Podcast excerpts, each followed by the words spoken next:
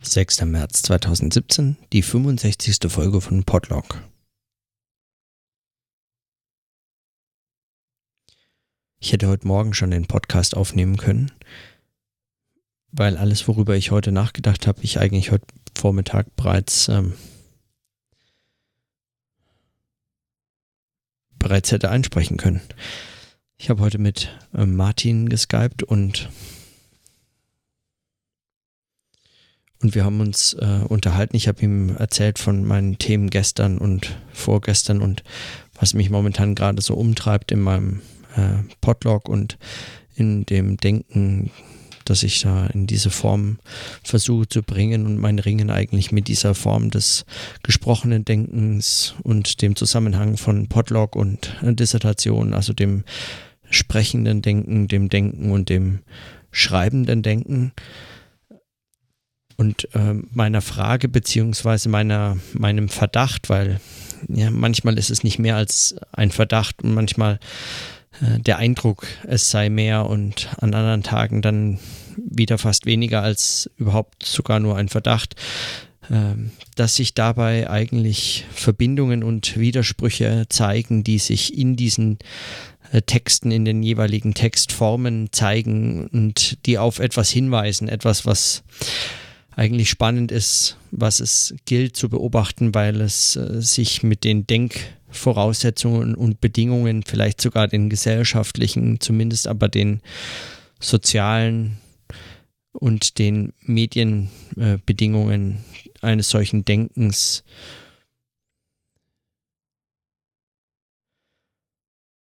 verdankt. Also sagen, Daher rühren diese Widersprüche, denen man begegnet, wenn man sprechend denkt und schreibend denkt, wenn man das irgendwie sozusagen versucht, gemeinsam zu betreiben. Und äh, ich lese äh, viel äh, Blog-Einträge und Texte, Aufsätze und Bücher den ganzen Tag. Also alles Mögliche begegnet einem und meistens eben in Schriftform, außer man hört äh, leidenschaftlich gern Podcasts oder mehr oder weniger leidenschaftlich gern oder, oder man hört andere Vorträge oder Musik. Ja, also man muss ja nicht nur Texte hören. Ähm, dann begegnen einem auch ganz andere äh, Formen noch, aber die meiste Zeit bin ich schon mit Texten ähm, konfrontiert und und ähm, und bei all diesen Texten habe ich mehr und mehr den Eindruck, dass sie eigentlich in der Form sehr, ähm, sehr starr und unflexibel sind.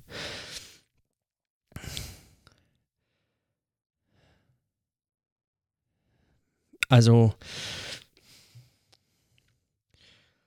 Ich habe heute zum Beispiel, also nur, weil hm, habe ich heute gelesen, eben heute einen Blog-Eintrag von Dirk Becker gelesen, der über Baudrillard zum anlässlich seines zehnten Todestages einen Text über Baudrillard geschrieben hat, mit welchen Fragen er sich in welchen Werken wie auseinandergesetzt hat. War eigentlich ein äh, guter Blog-Eintrag. Ähm, ich hatte auch Schwierigkeiten damit, aber darum ging es mir gar nicht, sondern es ging mir eigentlich mehr um die Form dieses Textes, also diese kurzen, diese kurzen Texte, die so mehr oder weniger locker zu Themen äh, schreiben und einem im Lesen dann so mitzunehmen, suchen oder solche, solche Dinge. Und ähm, Ja, und da bin ich mir gar nicht so, ja, also und, und andere Texte, Bücher, ne, Aphorismen oder Sammlungen oder sogar Tweets oder andere Texte, die man so, die einem so den ganzen Tag über begegnen oder Notizen, die man selbst aufschreibt, die stellen einem immer wieder diese Frage nach der Möglichkeit von geschriebenem und dem Zusammenhang, den es hat zu nicht geschriebenem Text den man den ganzen Tag produziert. Und immer mal wieder erinnere ich mich dann auch an, ähm, was, was eigentlich, äh, was Arno Schmidt mal gesagt hat. Ich erinnere mich nicht mehr, ob er das irgendwo wirklich gesagt hat, aufgeschrieben hat. Doch, ich, doch, doch, hat er. Ich erinnere mich wieder. In äh, Rosen und Porre gibt es äh, zwei Texte, die heißen Berechnungen 1 und Berechnungen 2, glaube ich. Ähm, und da schreibt er unter anderem, dass es höchst erstaunlich ist, dass die Romanform so gänzlich unverändert geblieben ist seit ihrer Erfindung und dass man mit Texten noch lange nicht das alles ausprobiert hat, was man mit Texten machen kann. Und das hat er weiß was ich wann geschrieben und das gilt nach wie vor.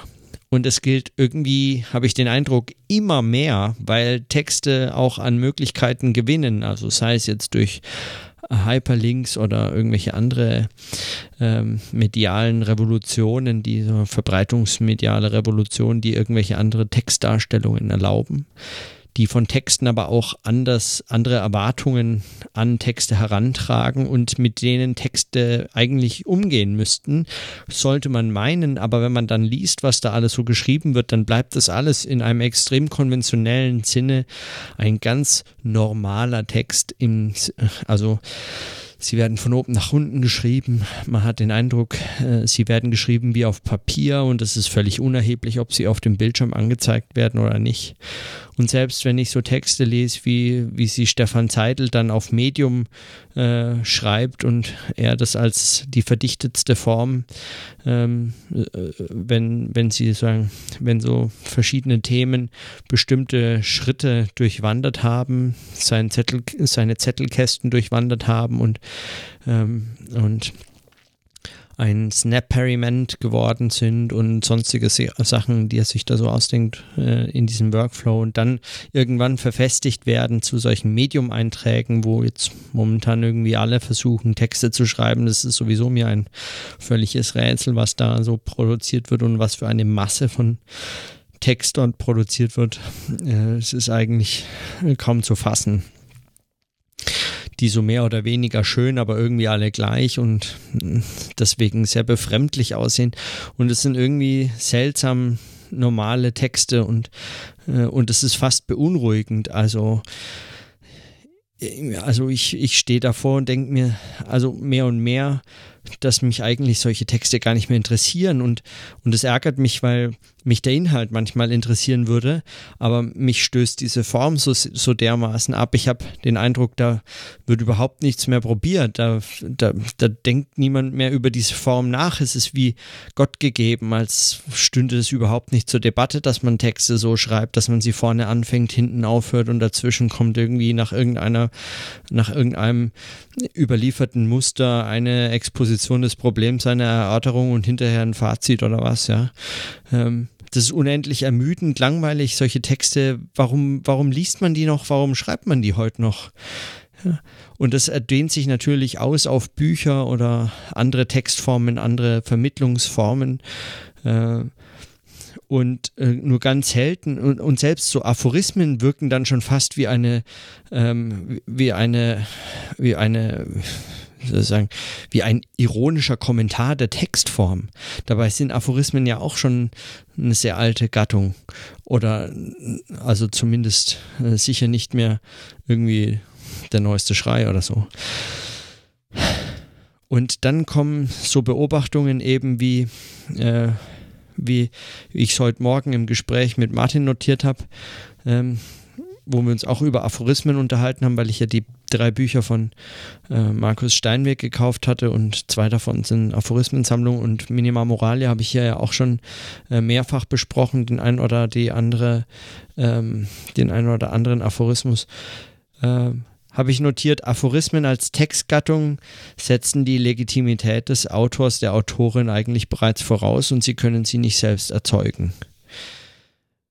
Diese Beobachtung ähm, meinte ich einfach machen zu können, dadurch, dass ich mir nicht vorstellen kann, dass irgendjemand jetzt einfach eine Aphorismensammlung als allererstes Erstlingswerk veröffentlicht, sondern dass also speziell eine wissenschaftlich-philosophische Aphorismensammlung, möglicherweise ja, es gibt bestimmt Gegenbeispiele, aber in der äh, Regel würden Verlage doch solche Aphorismensammlungen kurzer, kleiner Texte nicht einfach aufgrund der, äh, der Sprachmächtigkeit oder der Schönheit dieser Texte veröffentlichen, sondern doch nur, wenn die oder derjenige Autor ähm, irgendwie anerkannt ist als Wissenschaftlerin, als Wissenschaftler, als Philosophin, als Philosoph. Und anerkannt heißt in dem Fall, dass sie eine bestimmte Monographie bereits geschrieben haben, die mindestens die Dissertation ist oder am besten noch irgendein zweites Buch. Und da frage ich mich schon, äh, was eigentlich, ähm, wenn man das so sieht, wenn man sieht, was, was äh, diese Buchform eigentlich immer noch zu leisten äh, von ihr erwartet wird, dann, ähm, also dann stößt mich das völlig ab. Das hat dann nicht mal mehr nur was mit seltsamen Arbeitsbedingungen, die nicht mehr zu dem Bücherschreiben oder dieser Art des Bücherschreibens passen, zu tun, sondern das hat dann tatsächlich äh, etwas mit dieser, mit dieser Starre von Texten zu tun man fühlt sich manchmal sogar schon eingeengt, wenn man im Vorwort oder wenn man an der Einleitung der Dissertation schreibt, dass man, ähm, dass man mit diesen Dingen, äh, diesen Erwartungen, die an und in Dissertationen sich äußern, die in dieser Textform eigentlich sich äußern, mit der man konfrontiert ist, wenn man sie schreibt, äh, dass man dass man da damit hadert oder darin Widersprüche sieht oder so, dann ist das eigentlich schon ein Riesenproblem. Dann plötzlich äh, taucht es bereits im Schreiben auf und äh, so einen recht klugen Umgang damit habe ich noch nicht gefunden oder mir noch nichts äh, dazu ausdenken können.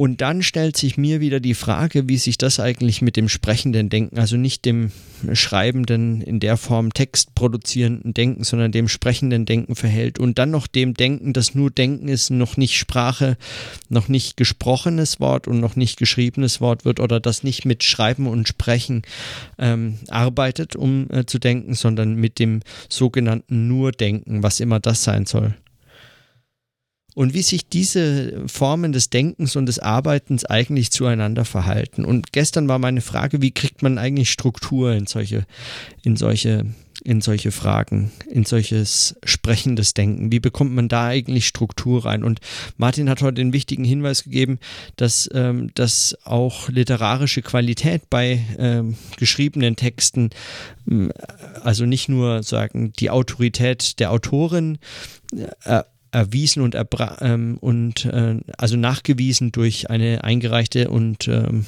bewertete Dissertation und den Doktortitel, sondern äh, auch die literarische Qualität der Texte selber. Diese, ähm, diese Texte und dieses Denken in einer Form ähm, rechtfertigen, begründen und auch veröffentlichbar machen. Und gleiches gilt vermutlich auch für sprechendes Denken. Aber äh,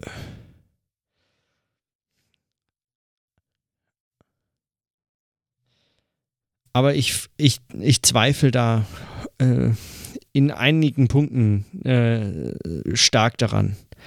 Zum einen, weil das Gegenteil nicht der Fall ist.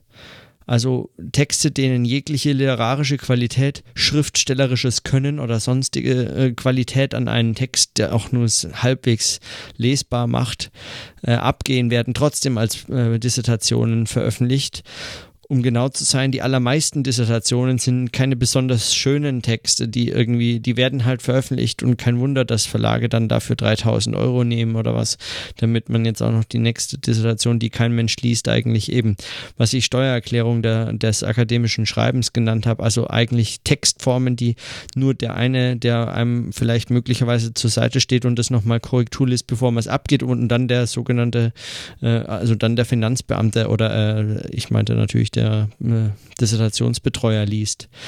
Also diese Form von Texten, denen geht jegliche literarische Qualität ab und trotzdem gelten sie als Dissertation und werden geschrieben und behaupten so als etwas wie Erkenntnisgewinn und einen Beitrag zum Fach äh, zu leisten. Und man muss sich schon fragen, ob dann, wenn das gilt, tatsächlich von Dissertationen oder von Büchern, von Texten überhaupt sowas wie literarische Qualität für das Denken erforderlich zu sein scheinen. Ich habe den Eindruck, es ist äh, also es ist nur in Ausnahmefällen überhaupt ein Gütekriterium oder irgendetwas, was das Denken beschreibt. Aber was denn dann?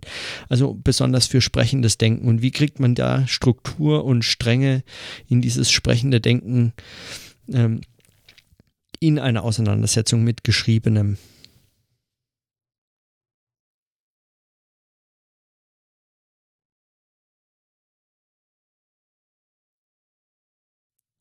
Oder eben wie es Adorno in dem Aphorismus äh, 65, also Kohldampf, äh, formuliert hat, die äh, Strenge des, des, der geschriebenen Sprache im Sprechen aufzuheben, wäre, worum es ginge, damit man die menschliche Sprache von der Lüge befreit, sie sei immer schon menschlich. Und ähm,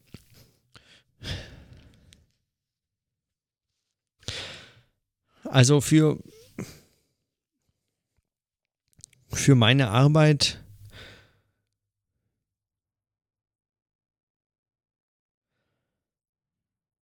stellt sich das nochmal. Also ich müsste das ja eigentlich nicht, ja. Ich könnte doch einfach auch eine Dissertation schreiben, irgendeine, die mir einfach nur diesen scheiß Titel gibt, ja. Da müssen wir ja gar nicht so viel Mühe machen. Am besten irgendwas Empirisches. Ich habe es ja schon mal, äh, ich habe ja schon mal drüber gesprochen. Man müsste sich eigentlich gar keine Gedanken machen darüber, aber irgendwie mache ich es halt eben doch, weil mich, weil mich es so also es würde mich einfach wahnsinnig machen, total frustrieren, wenn ich, wenn ich nur so eine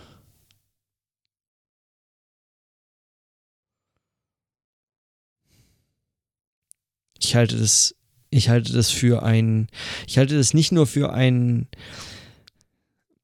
für sagen, die billigste Art, eine Dissertation zu abzugeben oder zu schreiben, also dass es für einen Titel reicht, ja, und die Note ist dabei unerheblich, weil die sind so, die variieren so von Betreuer zu Betreuer. Darum, pff, also es einem vielleicht hinterher, wenn man sich auf Stellen bewirbt, aber ansonsten, was will man darauf, äh, was will man darauf geben? Aber, ähm, aber, also es ist, es ist nicht nur die billigste Art, sondern ich habe den Eindruck, dass heute unter Bedingungen ähm, aktueller gesellschaftlicher Veränderungen oder Veränderungen auch wissenschaftlichen Arbeitens und Denkens und der Art, wie man darüber spricht und der, der Veränderung auch der Medien, medialen Veränderung der, der Medienrevolution, wie es manchmal genannt wird, oder dem Umbruch zu einer nächsten Gesellschaft, wie es Dirk Becker nennt, oder eben dem Medienwechsel von dem Buchdruck hin zum Computer und zum Internet. Unter solchen Bedingungen ist es nicht nur einfach die billigste Art und Weise, eine Dissertation zu schreiben und deswegen ähm, immer auch wieder ein bisschen für mich so ein provokante, äh, ärgerlicher Umstand, wenn Stefan Seidel mir dann sagt, ja, gib endlich deine Dissertation ab. So nach dem Motto, schreib doch eine von diesen billigen Dissertationen, die dir nur den Titel bringen.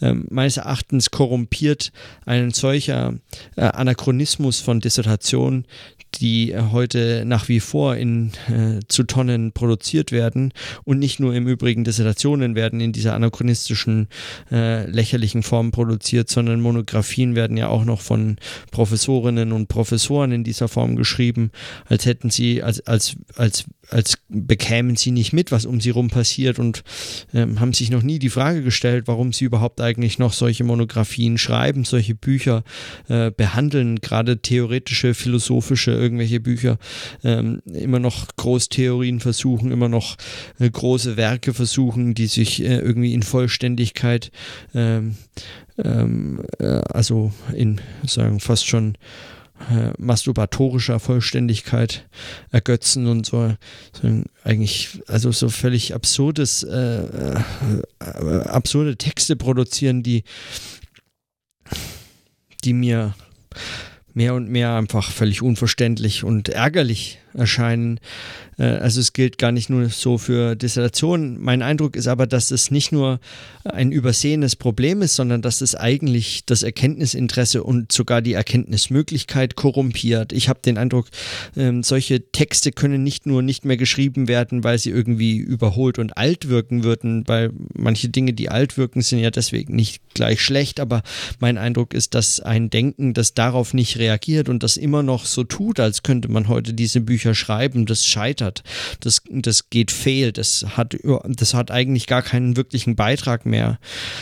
Also ich verstehe das gar nicht mehr. Ich habe ich hab da kein Interesse dran ja, es gibt noch Bücher, die geschrieben werden und die sich, äh, die hervorragend äh, sich lesen lassen. Und nein, ich will jetzt äh, nicht diese Form von Text gänzlich ablösen, die irgendwie vorne anfängt, hinten aufhört und dazwischen irgendwie das äh, Wort für Wort und Satz für Satz hintereinander reiht und dann liest man es eben so, weil bei gesprochener Sprache finde ich das auch einen der wichtigen, äh, ein, eine, eine, eine reizvolle Qualität von Sprechen und sprechendem Denken, dass sie die Dinge in so eine Reihenfolge bringt und so weiter. Also daran wird sich jetzt auch nicht viel ändern und ich habe auch nicht den Eindruck, dass das das Problem ist, aber dennoch gilt diese Beobachtung von Arno Schmidt, dass es dass es schon sehr, sehr seltsam ist, dass, äh, dass ähm, Texte heutzutage äh, lange nicht ausreizen, was mit ihnen möglich ist.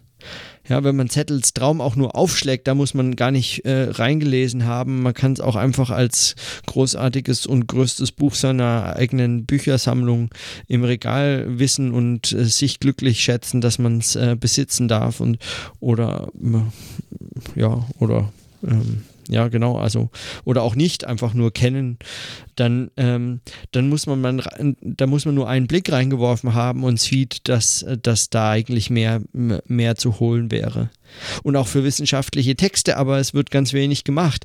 Und wenn ich dann so Texte wie bei Armen Avanesian, das ist dann ein Tagebuch nur, aber trotzdem ist es schon auch äh, vom Satz her äh, interessanter als die allermeisten Texte. Da werden keine wörtlichen Zitate mal in den Fließtext eingebaut, sondern sie werden leicht ausgegraut in den Hintergrund in kleine Textboxen im Text versteckt, platziert irgendwie so, dass sie, dass sie als Gegentexte, als, äh, als, ähm, als Kontexte, also fast fast schon eigentlich eben als Zusammentexte, aber ausgegraut und so distanziert und ähm, in einen Dialog gestellt und so weiter. Da, äh, schon in einem das ist ein kurzes Tagebuch von zwei Wochen oder so, ja. Da, und schon da passiert mehr als in jedem wissenschaftlichen Text, für den eigentlich gelten muss, dass er diese Form seiner selbst so sehr ernst nehmen muss äh, und sich ständig fragen und versichern und eigentlich darüber auch Auskunft geben muss, inwiefern das dann die geeignetste Form zur Erkenntnisproduktion und zur Erkenntnisgewinn eigentlich nach wie vor sein kann.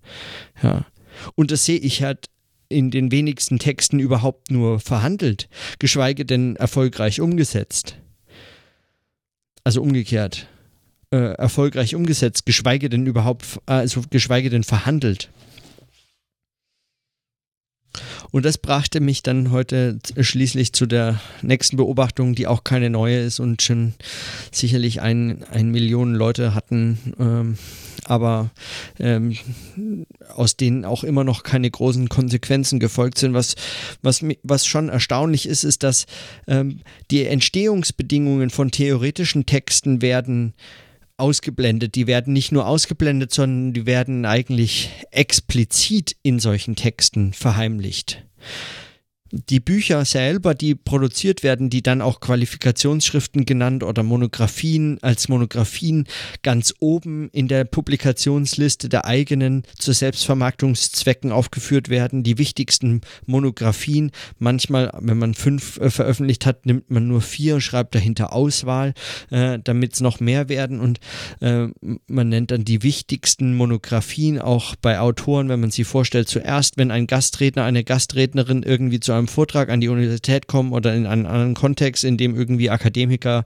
eingeladen haben oder zumindest die Vorstellung übernehmen, dann werden die vorgestellt mit Namen, äh, institutionelle Anbindung und die ähm, Monographien, sofern sie welche veröffentlicht haben. Ansonsten muss man am Ende auf irgend sowas wie ehrenamtliches Engagement zurückgreifen. Das wäre ja grauenhaft. Also diese Monographien sind in dem Fall einfach so besonders bedeutsam. Aber was äh, dabei immer ausgeblendet wird, und zwar schon eigentlich dadurch, dass sie Monographien Biografien werden ausgeblendet, wird es ihre eigene Entstehungsbedingungen.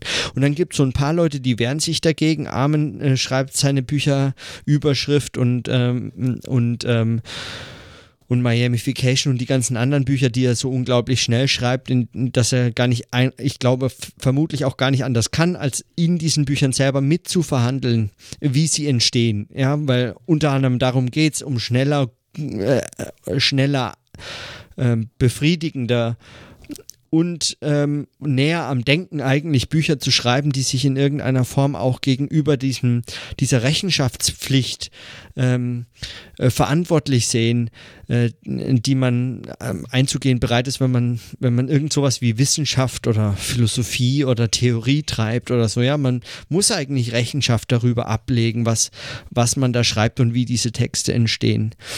Ähm, also bei solchen äh, Projekten passiert das vielleicht möglicherweise mehr oder weniger.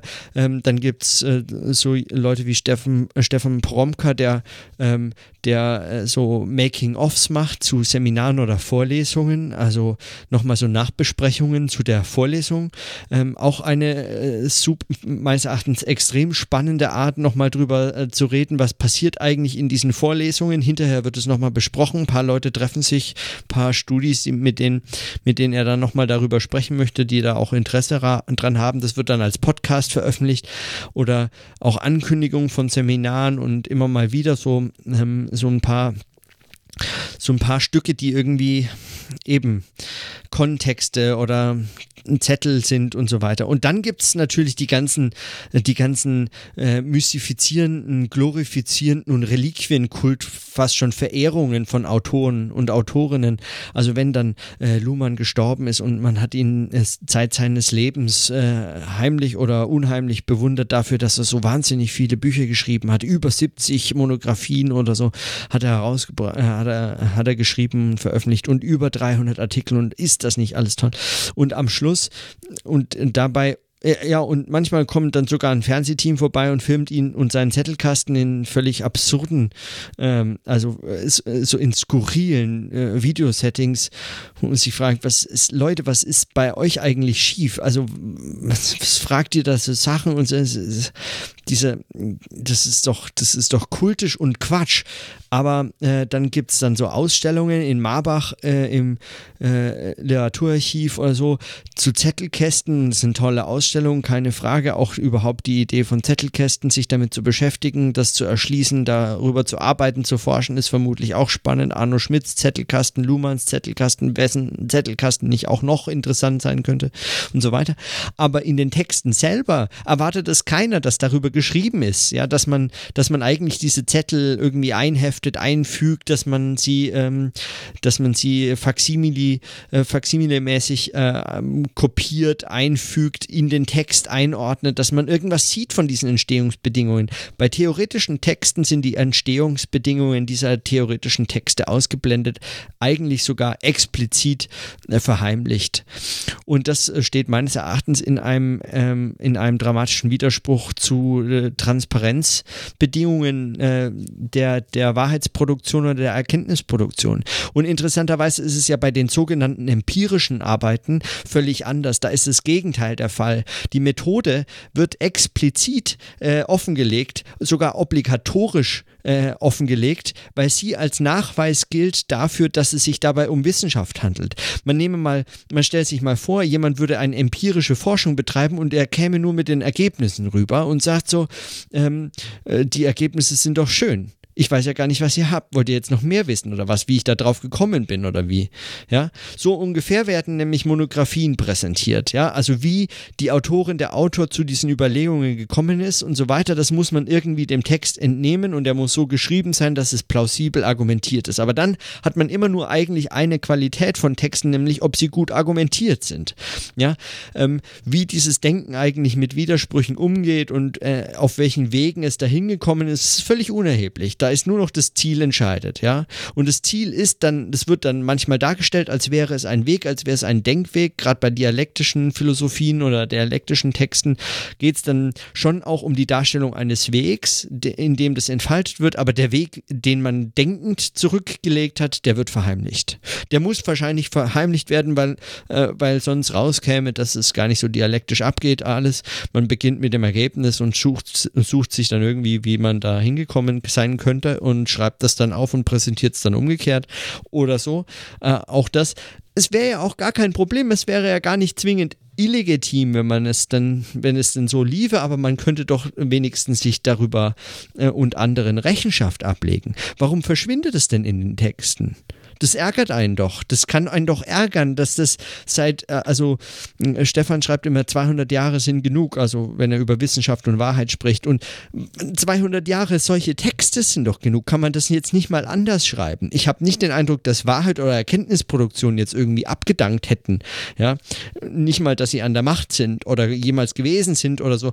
Aber ähm, äh, ich halte sie auch nicht für überflüssig oder ersetzbar oder so, sondern nach wie vor finde ich Denken einfach, also ich kann mir nicht vorstellen, dass es äh, irgendwann an, an dieser Bedeutung verlieren sollte. Aber äh, äh, solche Texte müssen doch jetzt langsam mal ausgedient haben. Solche Formen sind doch, also das ist doch absurd. Warum arbeitet denn da niemand dran? Warum schreibt man denn immer noch solche Dissertationen? Warum wehren sich denn nicht eigentlich all diese ganzen armen Betreuer und Betreuer, Betreuerinnen Seelen, äh, die das dann betreuen und korrigieren müssen, die das, diesen ganzen Quatsch lesen? Ich meine, diese ganzen beschissenen Dissertationen, die geschrieben und veröffentlicht werden, die muss ja auch noch jemand korrigieren. Gesch also und jemand schreiben. Äh, also die Geschriebenen sind meistens gequält, denken sich, das gehört wohl dazu, ist ja schließlich eine Dissertation, das muss wehtun und die Geschichten über schreckliche Dissertationserlebnisse, die sind so verbreitet, wie eben es gibt so viele Geschichten wie Doktorandinnen und Doktoranden in der Vergangenheit. Also jeder hat so seine Geschichte zu erzählen und für jeden ist es irgendwie schwierig und ein schwieriger Prozess, außer in der Medizin möglicherweise, wenn man Glück hat und ein Thema hat, das man in einem Monat im Labor irgendwie mal eben kurz äh, abreißen kann und dann kurz was dazu schreiben, zack, fertig, Promotion. Aber äh, in den Geistes- und Sozialwissenschaften hat jeder eigentlich seine irgendwie unangenehme Geschichte und Erfahrung mit der Dissertation sei es nicht mit dem Schreiben, dann mit der Forschung oder umgekehrt. Also irgendwo steckt immer äh, der Teufel äh, in diesem Produktionsprozess. Nur das wird hingenommen, als wäre es eben eine Notwendigkeit. Und es wird angenommen, während man zumindest in der Dissertation steckt, wird es angenommen, das wäre zumindest danach dann vorbei, dann könnte man endlich befreit die Texte schreiben, die man wirklich schreiben möchte, aber das ist natürlich völlig äh, absurd. Es ist genauso absurd, wie man sich denkt, ja, nach dem äh, Gymnasium endlich könnte man mit Gleichgesinnten das Fach studieren, was einen wirklich interessiert, dann merkt man im Bachelor hocken auch nur Leute drin, die es aus irgendwelchen anderen Gründen studieren oder keine Ahnung was. Äh, und dann denkt man sich, ja, im Master wird es dann anders, das sind dann nur noch die Leute, die es wirklich interessiert oder das Thema. Man könnte dann wirklich so arbeiten, wie man das wollte oder das Thema ist für die, und dann merkt man im Master ist immer noch genau das Gleiche. Und wenn man in der Dissertation ist, dann ist man so beschäftigt mit dieser schrecklichen Form der Dissertation, dass man darauf hofft, dass es danach dann besser wird und alle, die man spricht, die dieses Stadium der Dissertation überlebt haben, sind dann hinterher an einem Punkt angekommen, wo sie letztlich nichts weiter tun, als äh, irgendwelchen äh, Gremien äh, ihre Zeit zu opfern und äh, irgendwelche ähm, Zielvereinbarungen Vereinbarungen zu unterschreiben, warum warum auch immer äh, ihnen gerade nichts Besseres einfällt oder auf Konferenzen fahren oder Forschungsanträge stellen und so weiter. Und wenn sie dann endlich mal sich Zeit und Freiraum geschaufelt haben, um dann irgendwas doch aus Versehen zu machen, was sie vorher sich die ganze Zeit vorgenommen hatten, was es jetzt sinnvoll wäre zu tun, wenn man endlich diese schreckliche Dissertation nicht mehr schreiben muss, dann schreiben sie was? Wieder so ein Buch. Ist doch nicht zu fassen. Also ist es ja nicht so, als würden die schlechten Bücher sich nur auf Dissertationen konzentrieren, sondern die schlechten Bücher werden ja danach auch noch weitergeschrieben. Dann schreibt zum Beispiel äh, Hartmut Rosa ein 800 Seiten starkes Buch über Resonanz. Ja, äh, seid ihr denn noch äh, ganz, also knusper? Das ist doch, ist doch Wahnsinn. Also davon abgesehen, dass das jetzt vielleicht nicht das aller ähm, Beispiel wäre, aber trotzdem, es ist ein Beispiel für eine solche Monographie, äh, solches, die, die so absurde Ausmaße annimmt.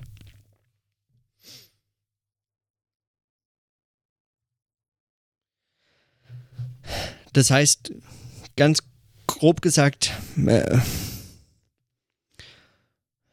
es ist allerhöchste Zeit, dass man in der Textform selber über diese Textformen nachdenkt und dass man zu anderen Lösungen kommt. Es kann überhaupt nicht sein, dass es einfach so weitergeht und jeder so tut, als wäre das einfach völlig normal, als wären wir noch äh, sagen äh, sane, ja, als wären wir noch nicht wahnsinnig allein, dass wir solche Texte schreiben, allein, dass so Plattformen wie Medium aus dem Boden springen und dann plötzlich jeder denkt, man müsste da jetzt was schreiben in verdichteter, schöner Form.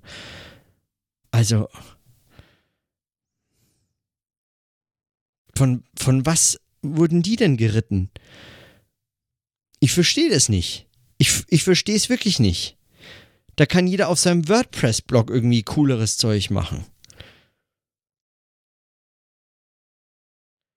Und dann schreiben sie alle diese Bücher, ja.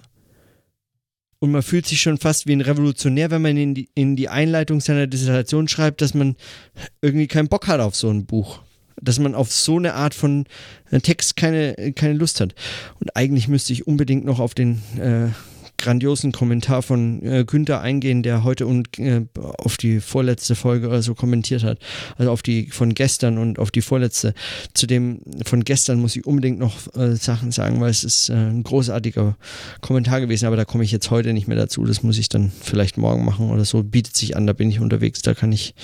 Vielleicht habe ich da sowieso nur für dafür Zeit und nicht nur dafür, sondern ja, dafür dann Zeit, weil der Kommentar hat es wirklich verdient.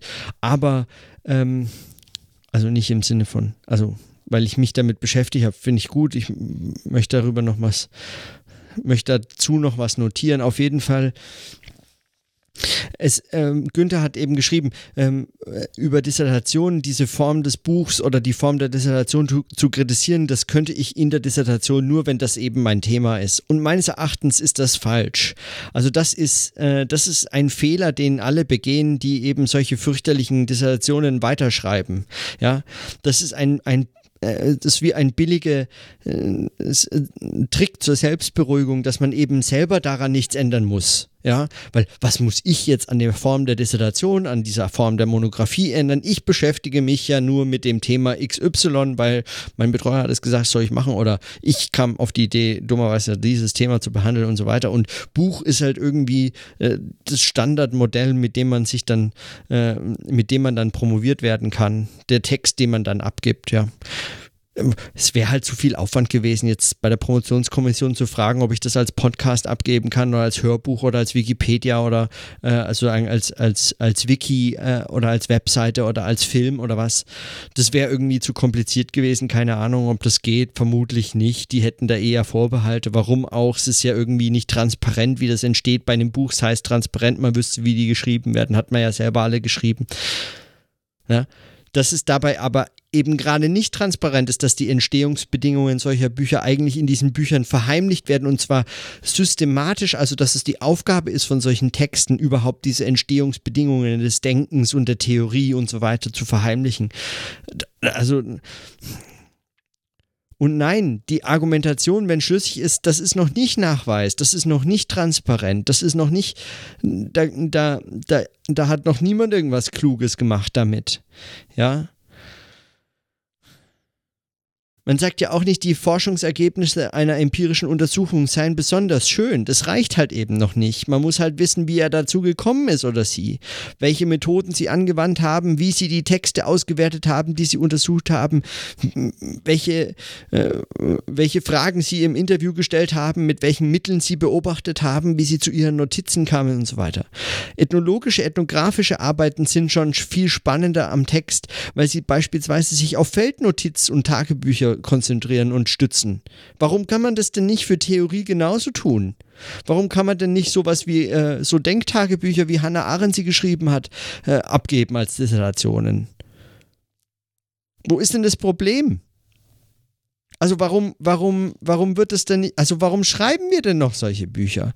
Und nein, das ist nicht einfach nur eine Frage, wenn sie eben zentrale Frage der Dissertation selber ist, also wenn man sich vielleicht mit der Buchform von Dissertationen beschäftigt in seiner Dissertation. Das ist ja wohl das Albernste überhaupt, was man äh, machen könnte, vor allem wenn man dann äh, nur dazu kommt, in der Buchform zu kritisieren, dass man äh, diese Buchform irgendwie für anachronistisch hält und letztlich war das, das der Gegenstand der Forschung oder der Arbeit, die man dann geleistet hat. Nein, diese Textform, diese Form überhaupt Erke der Erkenntnis, äh, der, der Darstellung. Die Darstellung ist nicht einfach nur die Darstellung. Und der Rest ist eigentlich, worum es geht, der Inhalt, das Argument, die Idee, die Theorie, die dahinter steht, die eigentlich transportiert werden soll, die eben nur einen Ausdruck sucht, sondern die Form ist mindestens genauso entscheidend. Darum geht's. Es geht um dieses Schreiben. Es ist ja nicht, äh, wir, wir machen ja nicht aus Versehen nur Bücher, weil wir uns sonst nicht nichts anderes, also weil, weil es eben sonst keine andere Form der Wissensvermittlung gibt, sondern wir, wir machen Bücher, weil wir uns nicht mehr darüber im Klaren sind, warum wir überhaupt Bücher schreiben. Also das ist eher ein ideologisches Problem, als dass es, äh, dass es irgendwie notwendig wäre, Bücher zu schreiben. Also man, die Form ist nicht nur einfach eine Form, sondern sie ist heute meines Erachtens vor allem ein Problem und äh, sie ist eines, das man explizit und zwar in jedem eigen, einzelnen Gegenstand, also in jeder einzelnen Forschung, in jeder Dissertation, egal zu welchem Thema, müsste man sich darüber eigentlich nochmal Gedanken gemacht haben. Ja? Warum schreibt man ein Buch zu einem Thema? Warum schreibt man nicht was anderes?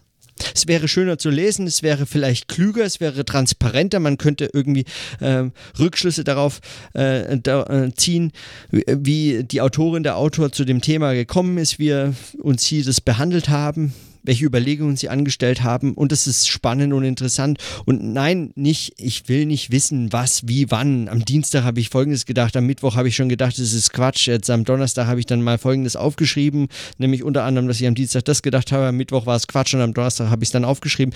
Das will ich nicht alles wissen. So, das ist natürlich Unsinn, sowas meine ich auch nicht. Aber man müsste doch möglicherweise auch mal über diese, äh, diese intransparente, äh, den ganzen Entstehungs Entstehungsprozess des Denkens verheimlichende Buchform überhaupt nachdenken. Ja, kein Wunder, dass Stefan Schulz sagt, er hat keinen Bock mehr gehabt äh, auf so eine auf so eine absurde Dissertation in der Soziologie zu irgendeinem Thema äh, äh, Kommunikation unter Bedingungen der Abwesenheit bei Bauern im weiß weiß ich wievielten Jahrhundert irgendwann hat man man zweifelt eben an solchen Fragen und Fragestellungen, äh, wenn wenn äh, wenn diese Formen so standardisiert und so dämlich gestaltet gestaltet sind und, und die Ergebnisse eigentlich unlesbar und für, für wen? Für wen und wie? Ja über diese Formen und über dieses, über die Relevanz und für, über die Kriterien, nach denen Texte bemessen, kritisiert oder dann angenommen oder abgelehnt werden und so weiter, äh, über die äh, wird heute kaum noch verhandelt die stehen irgendwo in irgendwelchen Promotionsordnungen festgeschrieben. Und möglicherweise wird dann mal eine Ausnahme gemacht, wenn jemand mit dem eher künstlerischen Projekt kommt. Äh, lach mich tot. Künstlerisches Projekt. Muss dann irgend so ein Künstlertyp kommen, damit sich Wissenschaft darüber äh, äh, Gedanken macht, äh, wie sie ihre, wie sie, wie sie zu ihrer Erkenntnis kommt. Und meines Erachtens ist es eine, äh, eben dieses Problem verschärft sich eigentlich unter Bedingungen des Medienwechsels, den wir aktuell beobachten können. Ja, da, ste äh, da stellen sich diese Fragen. Da stellen sich solche Fragen, wie man eben sprechend, schreibend, wie man das miteinander verbindet. Man hat eben auch Möglichkeiten, darüber äh, anders medial vermittelt nachzudenken und zu arbeiten.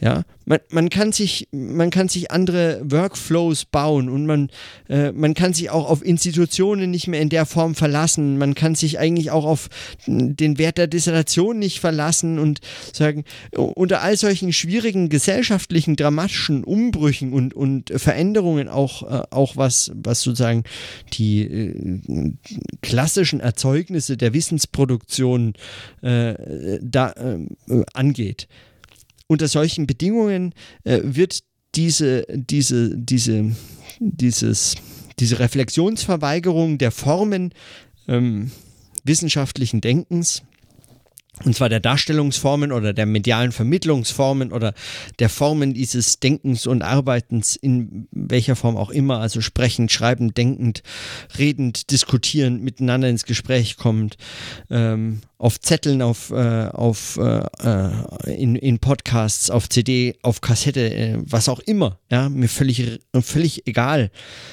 Äh,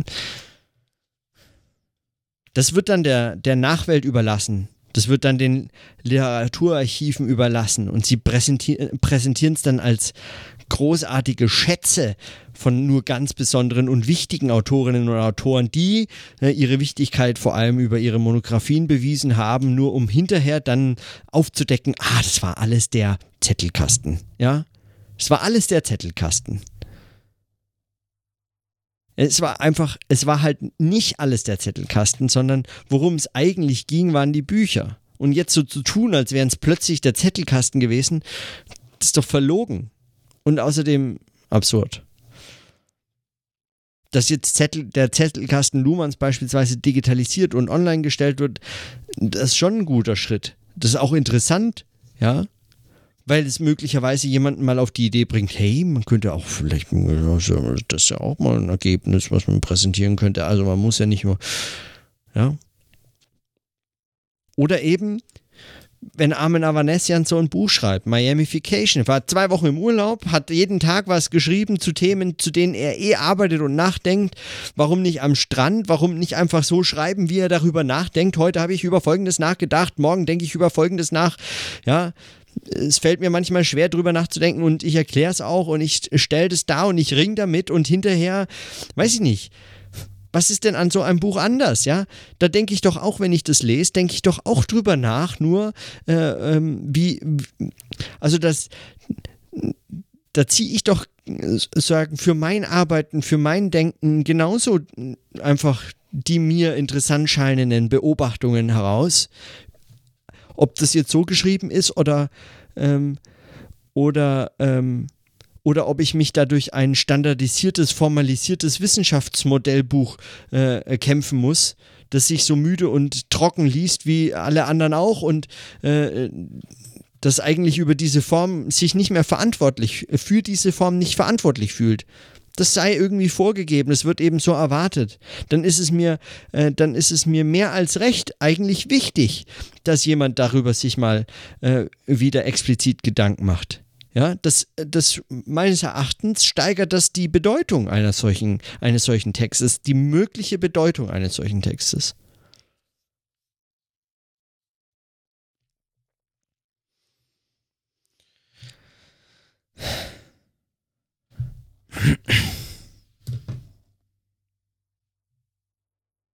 Okay, also heute hat mich das ähm, ganz offensichtlich stark beschäftigt, diese Fragen. Und es ist nicht vorbei, weil ich muss diese Dissertation schreiben und es ärgert mich jeden Tag, dass ich sie in bestimmten Formen abgeben werde. Und muss.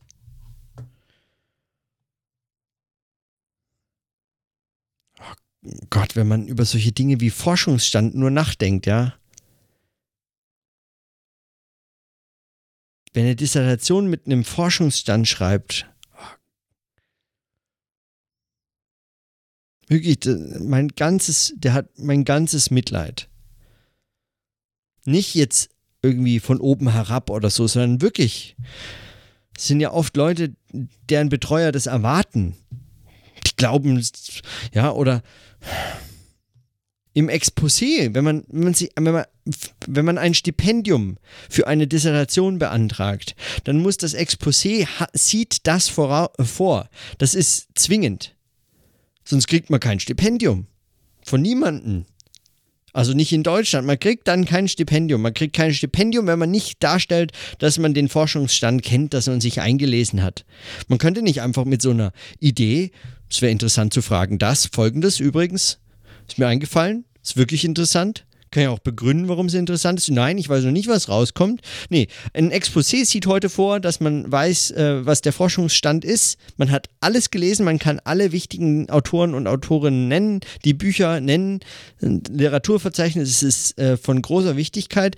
Man sagt, wie man diese Frage jetzt nun zu beantworten gedenkt und man äh, gibt Auskunft auch darüber, äh, was möglicherweise herauskommen kann. Das muss so präsentiert sein, dass es möglichst symmetrisch ist, also auch im Scheiterung, äh, Scheitern äh, im Fall des Scheiterns dieser, dieser Fragestellung muss irgendwas Interessantes dabei herauskommen, was noch nie jemals jemand zuvor äh, beobachtet hatte. Und dann muss man noch ein, ein, äh, eine, eine Tabelle angeben, äh, in welchen Schritten, in welchen Monaten man was macht. Bis vermutlich zur Kapiteltiefe hinein am besten. In den letzten drei Monaten schreibe ich Kapitel 5 bis 7. Ja, ich weiß, es hat schon, ich weiß jetzt schon, bevor ich überhaupt das Stipendium bekommen habe, dass mein Buch sieben Kapitel hat, weil alle Bücher haben sieben Kapitel oder so, ja. Also keine Ahnung, haben sie natürlich nicht, aber egal. Und wer dann ein solches Exposé schreibt, und in der Regel verbringt man mit so einem Exposé ja mindestens mal drei Monate, meistens aber mindestens ein halbes Jahr. Manche schreiben ein ganzes Jahr lang überhaupt nur ihr Exposé und fangen dann erst mit der Dissertation an. Macht aber auch Sinn, weil sie haben zwar dann nur drei Jahre Zeit, aber dieses Exposé ist ja auch schon fast die Hälfte der Arbeit. Wenn man das Exposé fertig hat, äh, dann muss man ja eigentlich nur noch ein bisschen ausformulieren. Ja? Dem Stipendiengeber hat man ja schon verklickern müssen, dass das alles wahnsinnig wichtig ist und da muss man nicht viel mehr angeben als hinterher einem Verlag, damit er das druckt oder einem Betreuer, damit, das, damit er einen dafür promoviert. Und dann wundert es einen, dass man ständig solche dämlichen Texte liest. Dass jedes Buch, jede Dissertation irgendwie ähnlich aufgebaut ist. Einleitung, Forschungsstand, Durchführung der Forschung, Überlegung, Argumentation, äh, möglicherweise, wenn ganz Verrückte dabei sind, noch ein Exkurs irgendwo in der Mitte zu irgendwas, was einem am Rande begegnet ist und man wollte es halt eben auch noch einschreiben, man ist ja eben so ein ganz verrückter Hund und dann ein Fazit. Das macht einen doch, das kann einen doch wahnsinnig machen, das ärgert einen doch einfach nur. Also wenn das Wissenschaft ist und bleibt, dann hat sie es einfach nur verdient, völlig bedeutungslos zu werden. Dann hat sie es verdient, dass es keinen Mensch mehr interessiert, dass diese ganzen Verlage eingehen. Dann haben sie es nicht mal verdient eigentlich, dass diese Bücher irgendwie raubkopiert ins Internet als PDF irgendwie gescannt und zur Verfügung gestellt werden. Es darf niemandem zur Verfügung gestellt werden, solche schlechten Texte. Okay, das war. Naja, also ich, ich äh, beende jetzt meinen Rant heute. Weil da ist sicherlich total viel überzogene Kritik dabei und das weiß ich auch, aber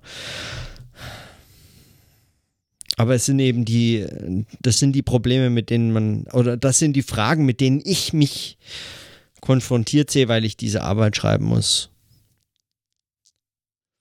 Und weil ich äh, umso mehr konfrontiert bin damit, weil ich einen Podcast mache, in dem ich denkend über, über meine Arbeit, äh, also sprechend über meine Arbeit nachdenke und, und dieses Verhältnis von Schriftlichkeit und Mündlichkeit von Sprechen und Schreiben eines der wesentlichen Themen auch von eben dieser Form der Reflexion und ein Interesse, warum ich auch diesen Podcast mache und so. Und dann stellt sich das natürlich nochmal sehr viel dringlicher, aber wenn man das halt sieht, wenn man das mal sieht, dann kann man das halt nur, auch nur ganz schwer wieder, also eigentlich nicht, nicht mehr sehen. Man muss sich dann irgendwie dazu verhalten, man muss irgendwie einen Umgang damit finden. Gut. So viel für heute. Dann bis morgen.